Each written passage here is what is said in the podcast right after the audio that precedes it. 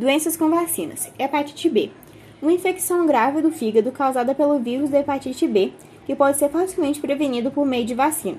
Essa doença é transmitida com maior frequência pela exposição a fluidos corporais infectados. Os sintomas variam e incluem amarelamento dos olhos, dor abdominal e urina escura. Algumas pessoas, especialmente crianças, não apresentam sintomas. Nos casos crônicos, pode ocorrer insuficiência hepática, câncer ou surgimento de feridas. Em casos mais leves, a doença desaparece sozinha. Casos crônicos necessitam de medicação e possivelmente de um transplante de fígado.